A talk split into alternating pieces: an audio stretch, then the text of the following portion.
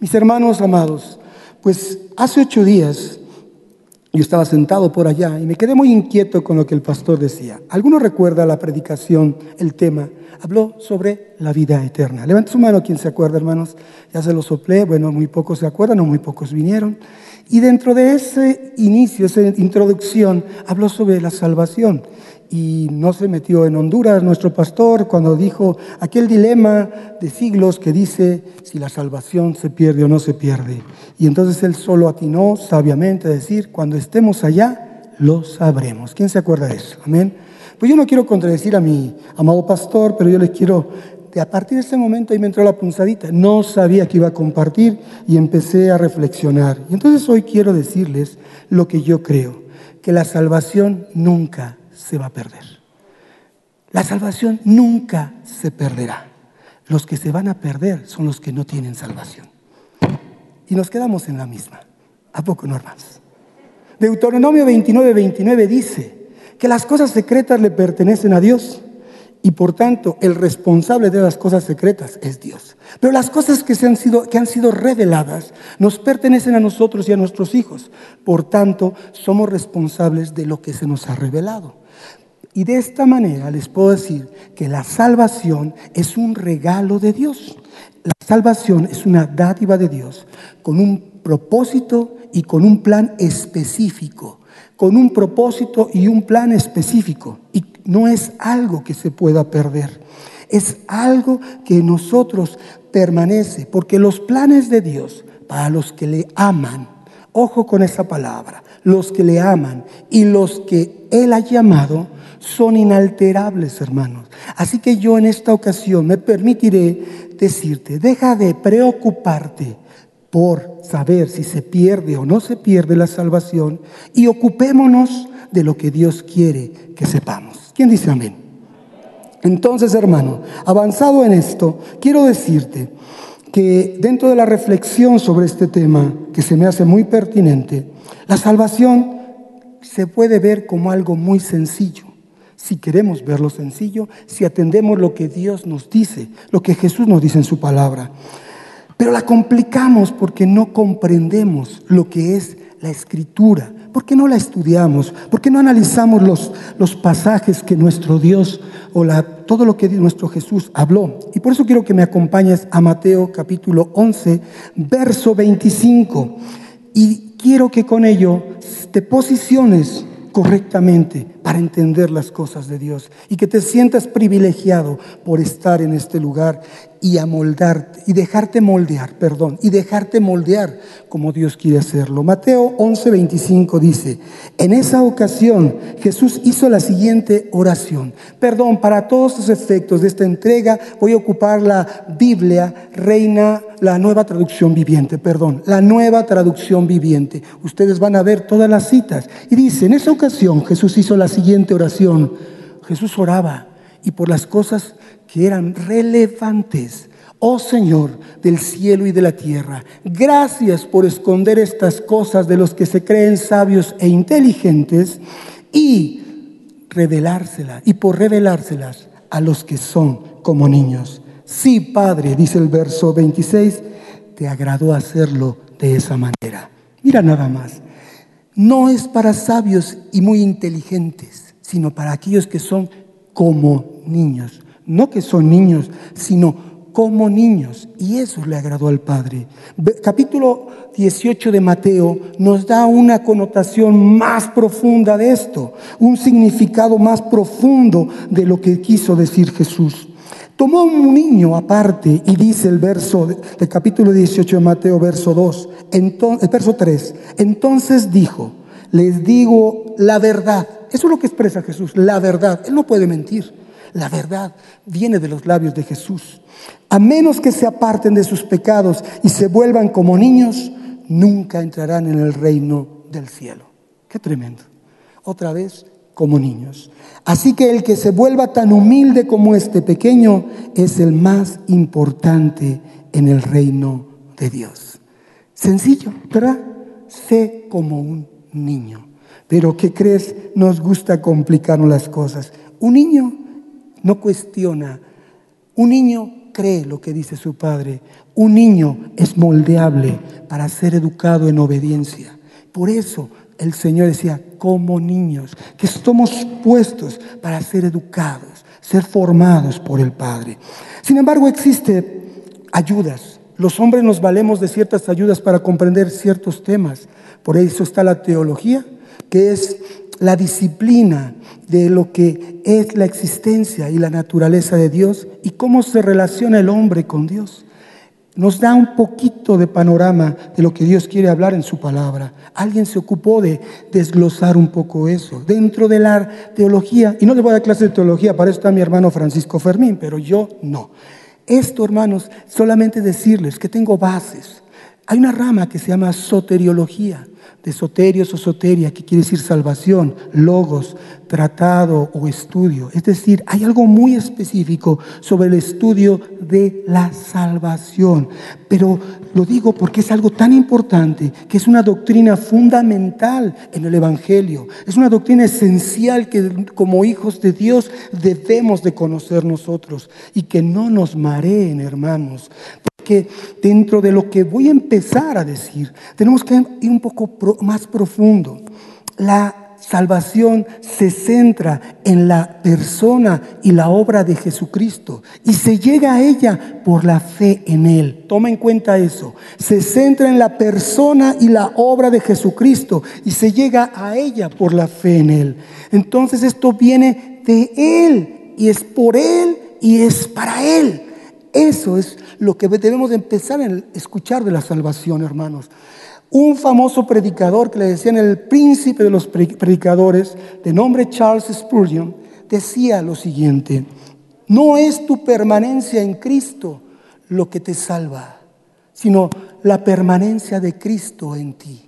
¿Qué quiere decir, hermano? No porque estés aquí, con toda todo el respeto, ya puedes decir que sois, eres salvo. No porque leas mucho la Biblia quiere decir que seas salvo. Es decir, no por lo que tú hagas permaneces en Él y eres salvo, sino por lo que Él es y lo que Él hizo y lo que Él hace y por lo que Él quiere, que es permanecer en ti. Por eso empezamos a entrar en el tema que la salvación es el propósito de Jesús de permanecer en ti. Así de sencillo.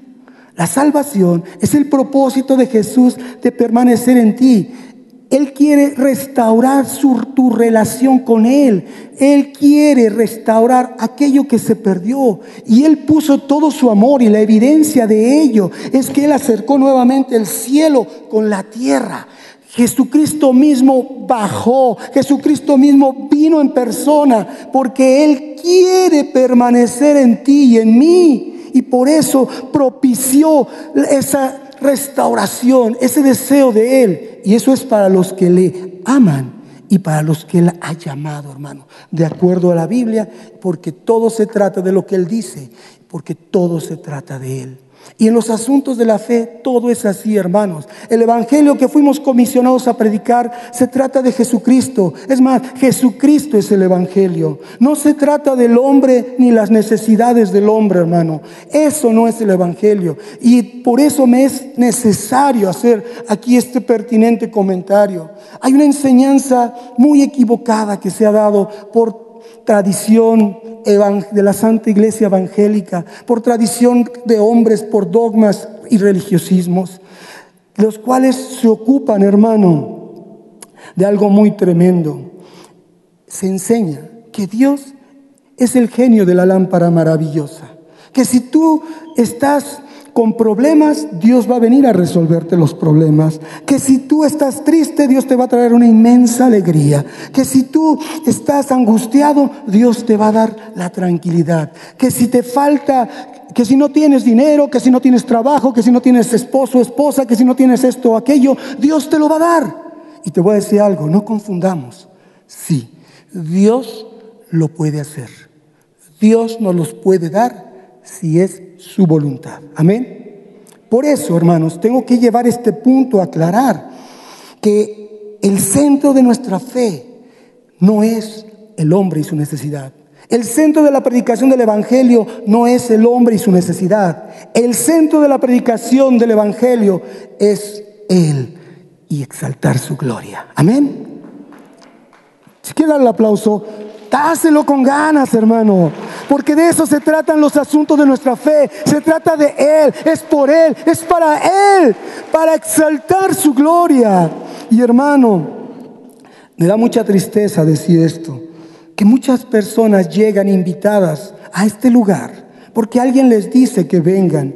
Y ellos en su mente, hermano, no conocen de Cristo, no conocen, mucho menos conocen a Cristo y les hacen decir un ruego repetitivo, los llevan a repetir algo. Dice la palabra, vanas repeticiones no son las que escucha el Señor. No saben qué es el Evangelio. Y obviamente, hermano, existen muchísimas falsas conversiones, porque se hacen por emociones, porque la gente viene pensando en resolver sus cuestiones, sus situaciones, viene por sus problemas y solo por emoción responde. Pero cuando no hay resolución de ellos, pasa el tiempo y no se hacen las cosas como ellos piensan y a su manera, esto se llama que entran a una apostasía. Apostatan apostatar o apostasía quiere decir apartarse o abandonar la auténtica fe. Pues no saben qué es ser salvo, porque no saben qué es la salvación. Así, hermanos. Por eso es importante lo que Dios me puso en ese lugar cuando escuché ese pequeño chispazo que dijo el pastor, me inquietó mucho. ¿Y qué es la salvación? ¿Por qué evitamos hablar de ella cuando es el centro de nuestra fe? Así que hermanos, Muchos de los que están aquí tienen esa convicción, ya saben lo que es, gloria a Dios. Pero muchos tal vez nunca hayan tenido esa oportunidad de escuchar a profundidad un tema. Y para ellos y para los otros es que está este mensaje. Para afirmar y confirmar lo que ya sabes y para empezar a conocer lo que hasta el momento ignorabas. ¿Quién dice amén? Quiero hablarles de la salvación. La salvación se gesta en el corazón de Dios ante la caída del hombre.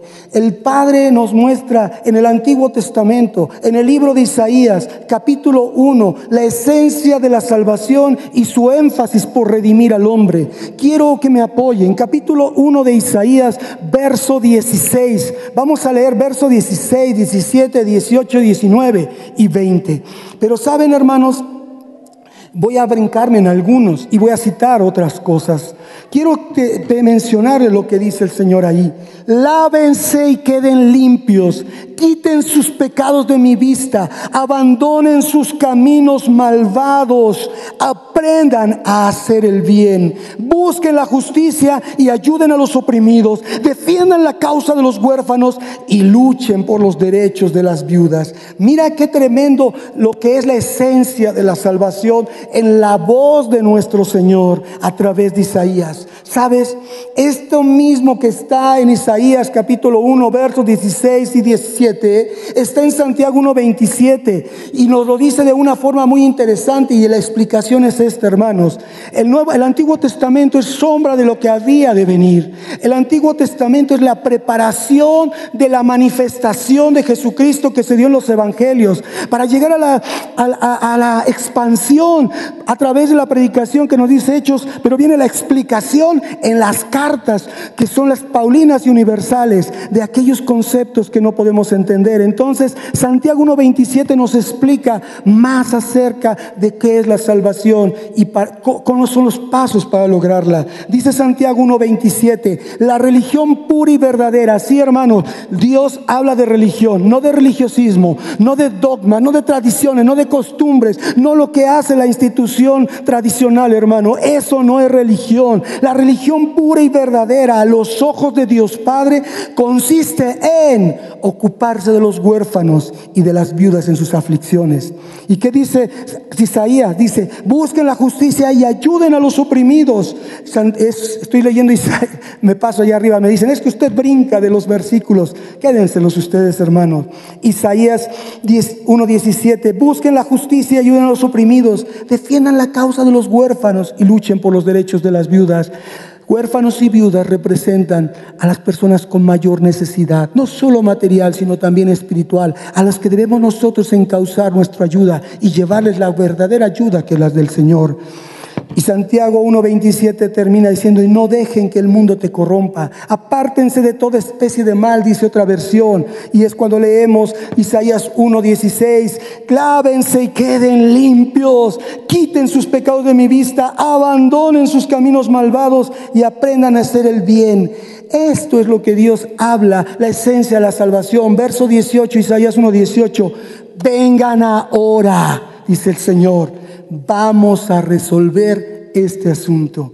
Vamos a platicar de la salvación. ¿Y qué es el asunto? Aunque sus pecados sean como la escarlata, yo los haré tan blancos como la nieve. Aunque sean rojos como el carmesí, yo los haré tan blancos como la lana. Y viene la opción, la decisión, si tan solo me obedecen. No dice Jesucristo, si me amas, obedeces mis mandamientos, a los que le aman. Tendrán comida en abundancia, pero si se apartan, si no siguen, si mi llamado, a lo que yo los llamé, y se niegan a escuchar, la espada de sus enemigos los devorará. Qué tremendo, hermanos. El contexto para que se llegue a este texto es tremendo porque el Señor le está hablando al pueblo de Israel. Y en el capítulo 1 de Isaías, verso 2, dice lo siguiente, para que veas de dónde parte toda esta necesidad del Padre del cielo, del Padre celestial, para ocuparse de ti y de mí, en la figura de los de Israel, pero pensando en ti y en mí, que somos su iglesia, su amada de Jesucristo. Dice lo siguiente, escuchen, oh cielos, presta atención, oh tierra, pone testigos al cielo y a la tierra. Esto dice el Señor, los hijos que crié y cuidé se han revelado contra mí. mira qué analogía hace, dicen que toda semejanza es pura, con, la realidad es pura coincidencia, hermano. Dice, hasta un buey reconoce, conoce a su dueño y un burro reconoce a los, los cuidados de su amo. Pero Israel no conoce a su amo. Mire qué fuerte habla el Señor. Es duro el Señor cuando quiere ser severo con aquellos que ama. El padre que ama a su hijo lo disciplina. Dice, Kenas, dice, pero mi pueblo no reconoce mis cuidados a su favor. Qué nación tan pecadora, pueblo cargado con el peso de su culpa. Está lleno de gente malvada, hijos corruptos que han rechazado al Señor, han despreciado al Santo de Israel y le han dado la espalda. Con este contexto, dice el Señor, vengan ahora, vamos a resolver este asunto, dice el Señor. Mira qué lindo es el Señor. Y nos lleva al verso 25 que dice, como esta porción, hermanos, de la escritura está, está enseñándonos algo bien importante, quiero hacer un énfasis en esto. Aquí consiste perfectamente lo que es la salvación, hermano. ¿Por qué? Porque son las demandas de un Dios santo que nos dice que la pureza de las motivaciones y las acciones son las condiciones para saldar la cuenta con Él. Estemos a cuentas de pureza de, motivaciones y de nuestras acciones son condiciones para saldar la cuenta con Él. Y entonces, vengan, vamos a resolver este asunto. Verso 25 del mismo capítulo 1 de Isaías. Levantaré el puño en tu contra. Es decir, ya no estaré ahí, lo levantaré pero te derretiré para sacarte la escoria y te quitaré todas tus impurezas. Esto es como la analogía de aquel, de aquel que, de aquello que enseña Jeremías 18 lo que es el alfarero, cuando la vasija no está bien hecha, cuando no tiene la forma correcta, ¿qué hace el alfarero? La vuelve a hacer y la purifica, lima las asperezas esto es el proceso en el cual se entra la salvación. No es instantánea, hermanos. Entonces dice el Señor, verso 27. Y Sión será restaurada por medio de la justicia, por medio de Cristo, de las obras de Cristo. Los que se arrepientan serán revividos.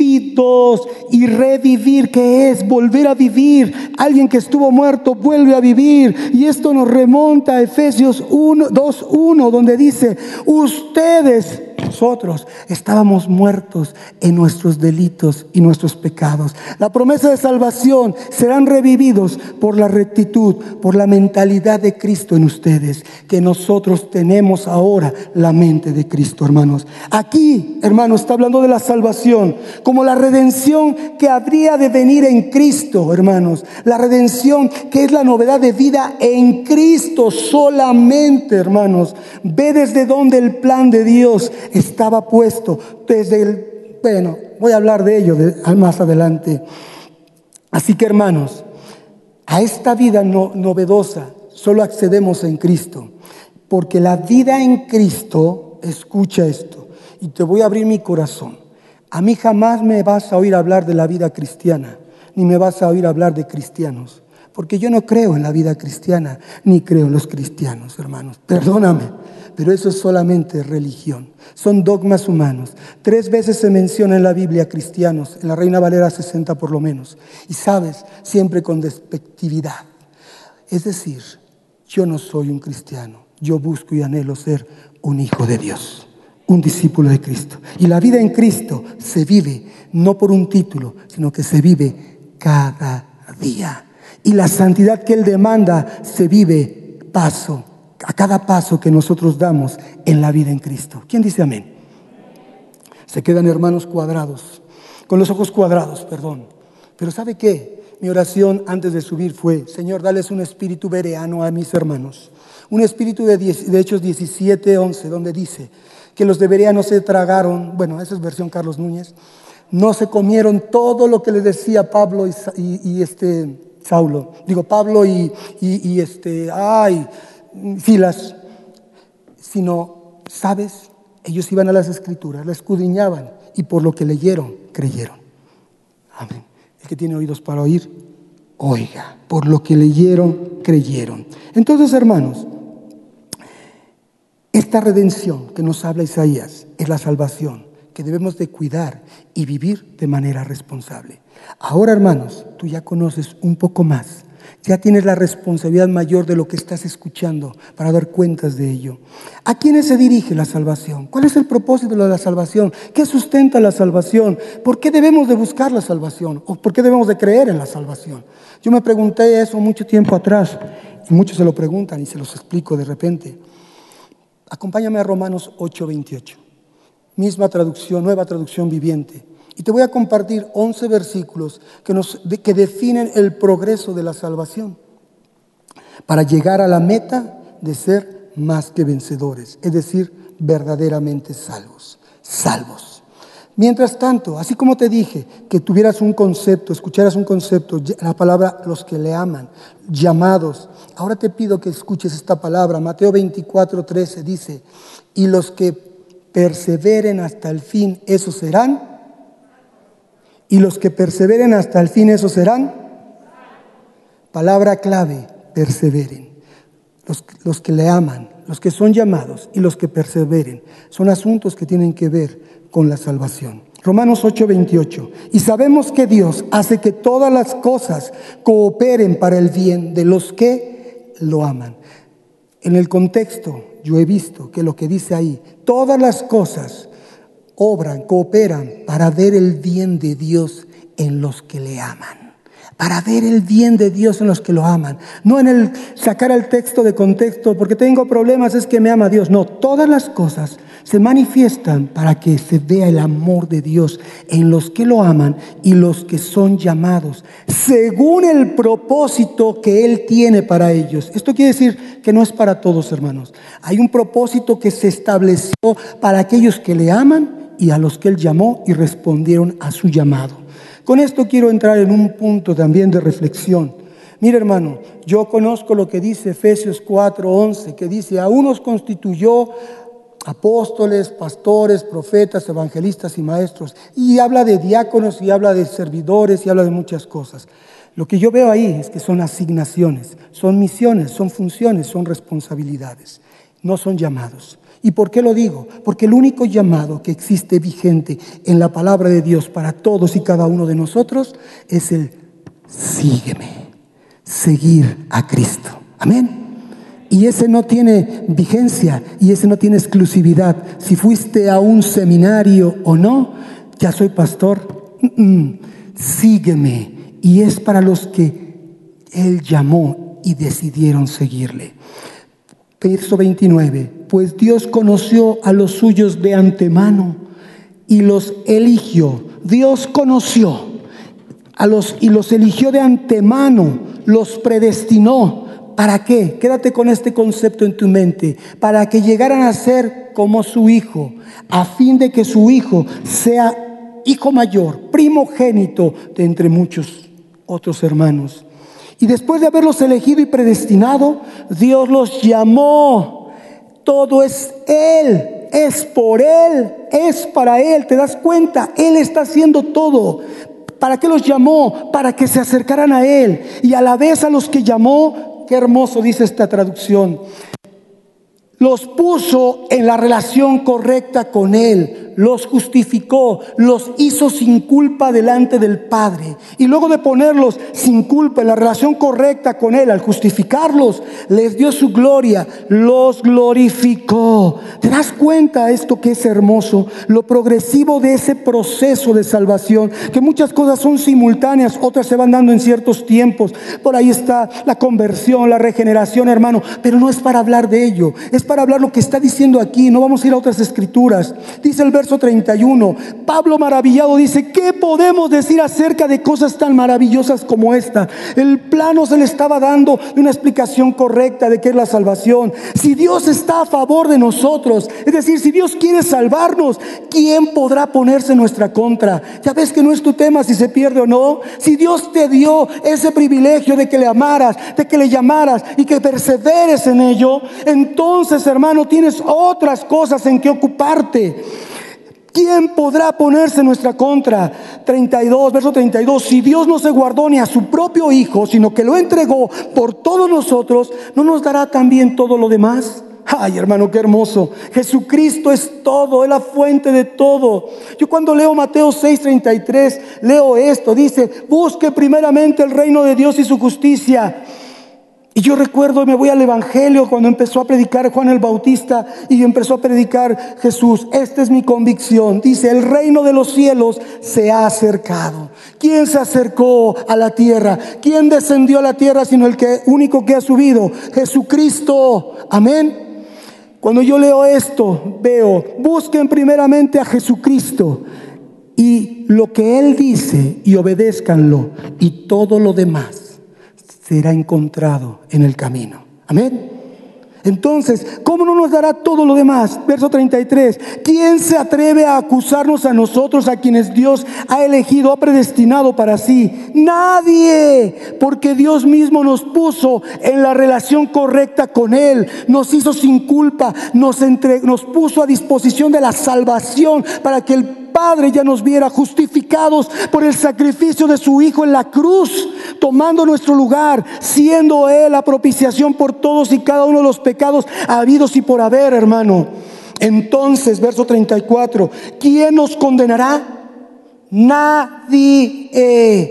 Porque Cristo Jesús hizo la obra completa. Cristo Jesús vivió, murió, fue sepultado y resucitó por nosotros y está sentado en el lugar de honor, donde los cielos se abren para ver al Hijo de Dios sentado en el lugar de honor a la derecha y está ahí, hermano, en tiempo presente, intercediendo por nosotros, en un presente constante. No dice, y, e intercedió, dice, sino está intercediendo en una constante, porque la buena obra que Él empezó, Él la está perfeccionando en ti y en mí. ¿Quién dice amén?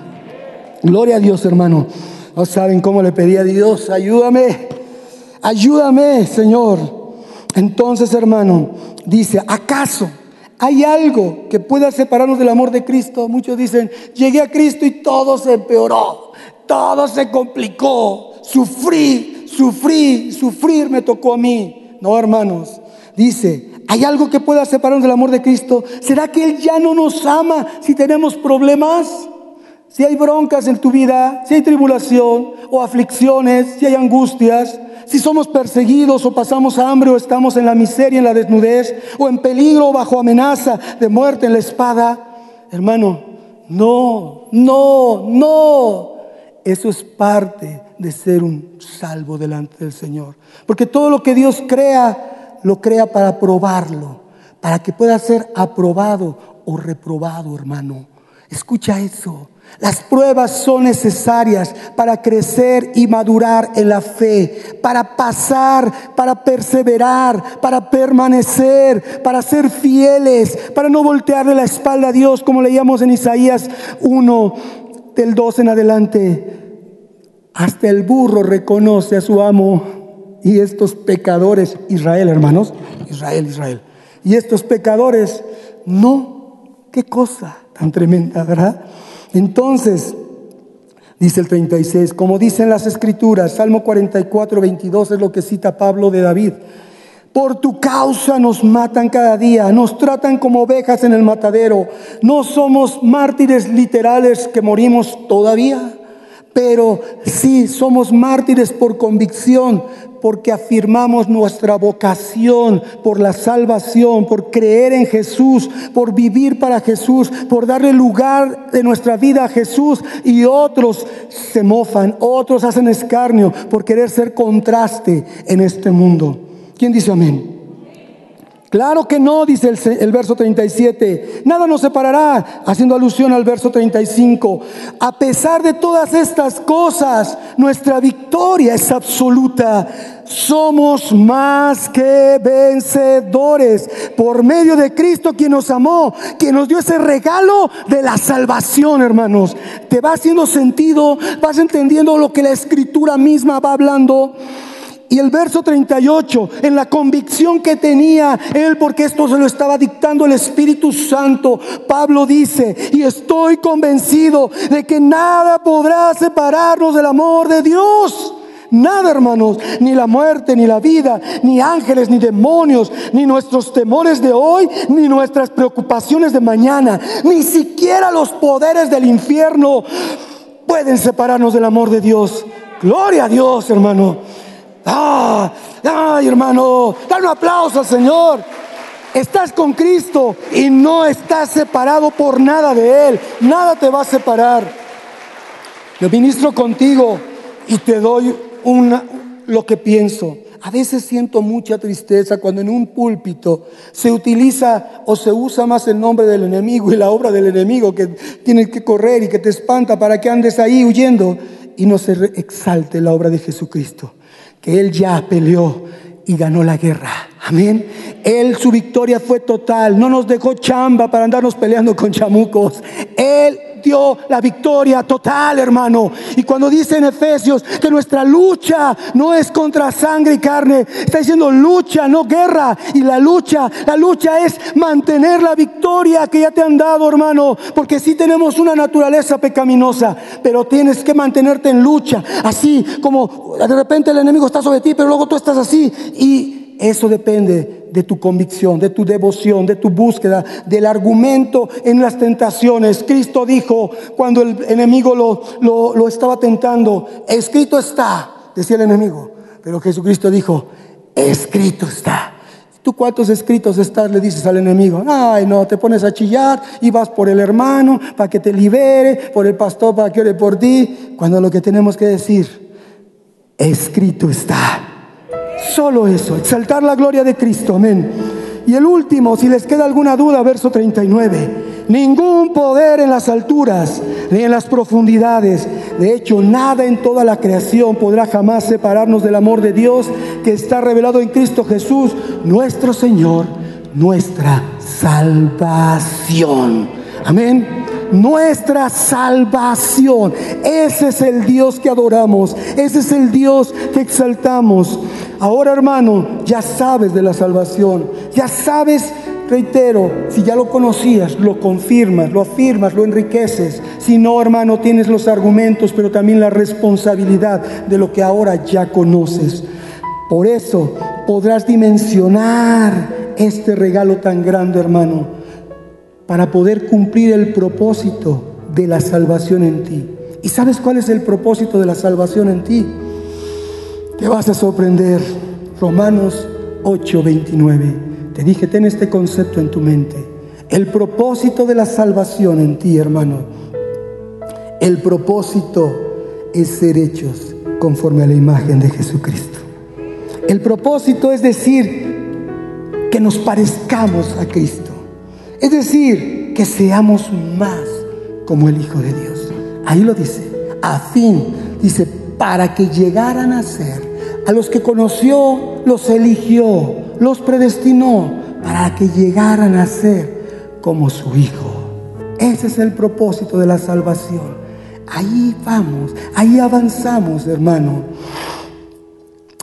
Y dejemos de ser más como hemos sido hasta ahora nosotros, para que crezca Él y menguemos nosotros. Ahora sí, hermanos, decidamos con el conocimiento. Me encanta lo que dice Hechos. Hechos 2, 37, 36 en adelante. Dice Hechos, hermano, que de la predicación de Pedro, que habló de Jesucristo al que habían rechazado, de esa predicación, ellos se compungieron cuando oyeron el lugar de honor que tenía Jesucristo. Y le dijeron, ¿qué hacemos ahora?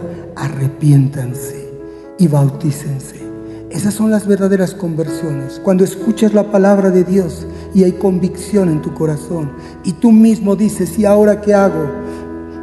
Hechos 3:19 dice, arrepiéntanse y conviértanse y sus pecados serán limpiados y vendrán de parte del Señor tiempos de reposo a sus vidas. Todo está porque creyeron lo que oyeron. Resuelve, toma la decisión, determina con carácter firme, con valentía, con audacia, con entereza, el disponerte a considerar, escoger y razonar bien la única opción que debes de tomar en tu vida. Cuidar este conocimiento de la salvación tan grande, cuidar lo que Dios hizo por ti, que lo amas, que te llamó y que perseveras, porque la decisión que tomes diseñará el resto de tus vidas. Va a diseñar tu vida. Cuida este regalo que Jesucristo te da. Y en estos minutos te diré lo que dice la escritura de la salvación. Dios, y pido que pongan Efesios 2, verso 8. Efesios 2, verso 8. Y voy terminando, hermanos. Efesios 2, 8 dice, Dios los salvó por su gracia que dice, cuando creyeron. Efesios 2, 8. Dios los salvó por su gracia cuando creyeron. No cuando ustedes quisieron, no cuando hicieron una vana repetición, porque no es así instantáneo, hermanos. Ustedes no tienen ningún mérito en eso, ¿ves? No tienen nada que hacer. Es un regalo, don de Dios la salvación no es un premio por las cosas buenas. Gloria a Dios, hermanos, aquí en la pantalla, por favor. La salvación no es un premio por las cosas buenas, por las obras que hayamos hecho. Así que ninguno de nosotros puede jactarse, gloriarse de ser salvo, pues somos la obra de maestra de Dios. Mira nada más cómo te ve Dios. Una obra maestra, hechura suya. Y dice, Él nos creó de nuevo en Cristo Jesús. Él nos creó de nuevo en Cristo Jesús. Esa es la salvación. Volvernos a ser, revivirnos, darnos la forma que Él quería. Y entonces dice así, a fin de que hagamos las cosas buenas, las obras que preparó para nosotros tiempo atrás. Y yo le preguntaba al Señor, ¿Cuáles son esas obras que preparaste tiempo atrás? Y pensé en Génesis 1.26. Dice la palabra, hagamos al hombre a nuestra imagen y a nuestra semejanza. Pero el hombre cayó, pero Dios buscó restituir esa honra de hacernos a su imagen y su semejanza. Y aquí está para hacer las buenas obras. Así que Las buenas obras no originan la salvación. Las buenas obras son el resultado de la salvación. Ahora ya tenemos una nueva, naturaleza que nos lleva entonces a cooperar en una buena obra con la gracia de Dios. No que sea por nosotros, sino que ahora le entregamos nuestra voluntad y cooperamos. ¿Para qué? Para obedecer totalmente lo que Dios dice. Esa es la buena obra. Ahí se trata de buenas obras, hermano. Obediencia total. Y Dios restaurará nuestra relación con Él, nuestra comunión con Él y nuestra unión eterna con Él. Esa es la salvación. Amén. Termino con esto, hermanos. Ahora sí se los prometo. Es que hay mucho. Primera carta de Pedro, capítulo 1, verso 2 en adelante. Primera carta de Pedro, capítulo 1, verso 2 al 9. Y escucha, la Biblia te va a hablar a ti. Este mensaje es un regalo de Dios para ti.